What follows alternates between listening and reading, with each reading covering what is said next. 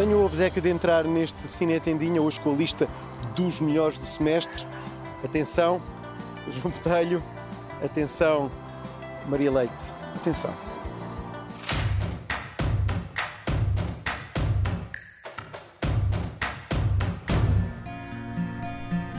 O Cine Tendinha é o primeiro a mostrar o Silêncio de Goya segundo Jean-Claude Carrière, de José Luís Lopes Linhares, uma coprodução luso espanhola com guita francesa.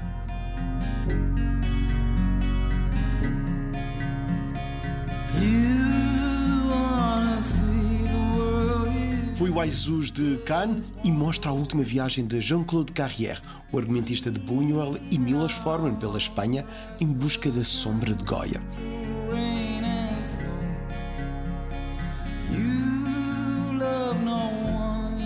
Um filme que entra pela pintura adentro e que tem o enorme bom senso de nunca referir os fantasmas de Goya, aquela coisa lamentável com Javier Bardem.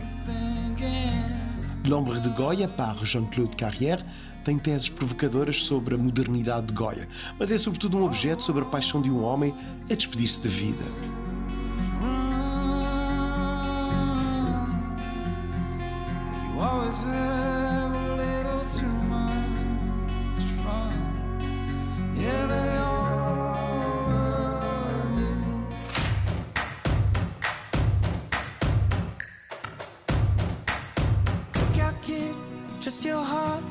Não há volta a dar, por esta altura do ano, a tradição pede os melhores do semestre. Escolha pessoal e transmissível.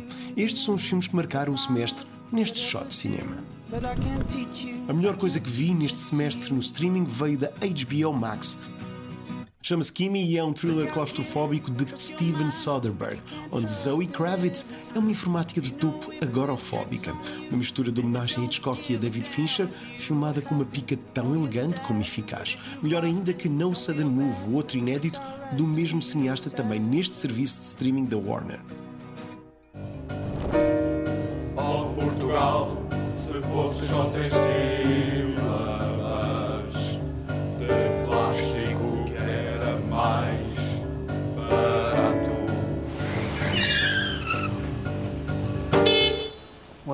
Brasão, Sr. Nildo.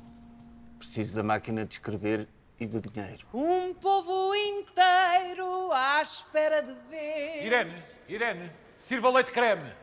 Não sei para onde fugiu a sardinha, teu peito que esconde, ó oh Mariazinha. O melhor filme português foi um filme em forma de assim de João Botelho, todo ele mergulhado no universo real de O'Neill.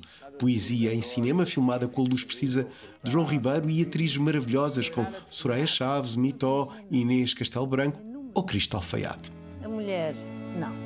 As mulheres, todas as mulheres. Os poetas deste país têm muita saída. Somos absolutamente pela moral. Só não é favorito a fita do ano nacional porque ainda vai estrear Alma Viva, de Cristel Alves Meira. Bela noite ordinária que eu passei. De Matt Reeves surgiu este espetáculo negro e funesto de Batman. Uma nova visão do Homem Morcego, por sinal, já com ordem de continuação.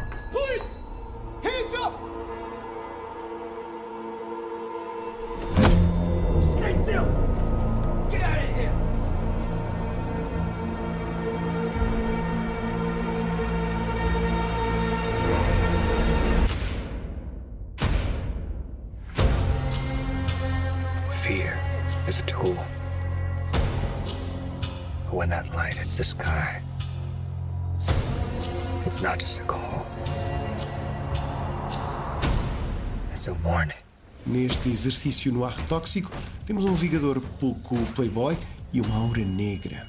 Matt Reeves assina a sua obra-prima.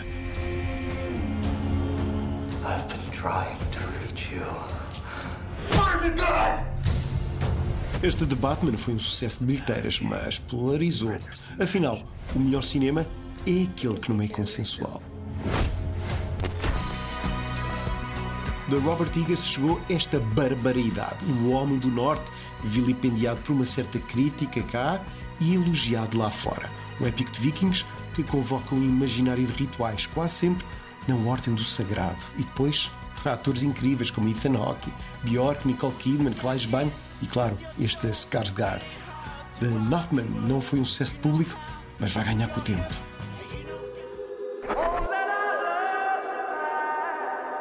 There are some who'd make me out to be the villain of this here story. O sexteriado Elvis de Baz Luhrmann chega ainda a tempo para entrar nesta lista. Um biopic sempre a dar no acelerador e a pensar na geração millennial. Elvis Presley com anacronismos numa história contada pelo ponto de vista do Coronel Sanders, o seu agente. A energia do Luhrmann lembra a estonteante vibração de Moulin Rouge. Ficamos mais fãs ainda do King.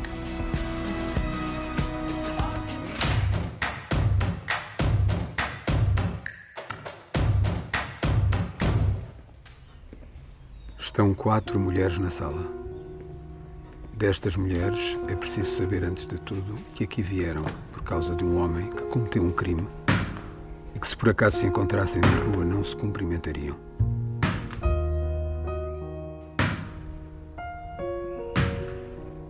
A senhora considera o seu filho uma pessoa naturalmente agressiva? Não, senhor, senhor doutor. Ele sempre foi um rapaz completamente normal. Nesta semana, a nível de estreias, todos os caminhos vão dar a Campo de Sangue de João Mário Grilo, com um assombroso Carloto Cota, a história de um psycho killer português que visita a autora que lhe deu vida, neste caso Dulce Maria Cardoso. Tinha certeza que eras tu. Não me parece. Diz assim, sou eu, sim. Tu não pode ser bem da cabeça, meu. Campo de Sangue é um triunfo do realizador de Duas Mulheres, um filme que põe o cinema a dialogar com a literatura. Merecia uma campanha de marketing a sério. Onde é que estás? Foste tu que me tornaste num monstro. Não é difícil abrir o peito a alguém. Difícil é tirar o coração a alguém. Não é fácil. Não é nada fácil.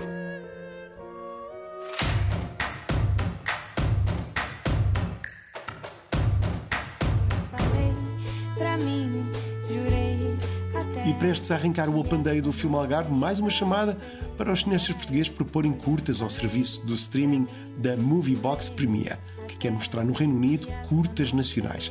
Aí as curtas passam à borda, não precisas de pagar assinatura. Deixa aqui umas imagens de Místida, bela curta do jovem Falcão Nhaga, presente no Festival de Cannes. Por agora, o Cinetinha despede-se. Metam-se no cinema, para a semana ataco, salvo seja, os prémios Sofia. Sobre uma pessoa?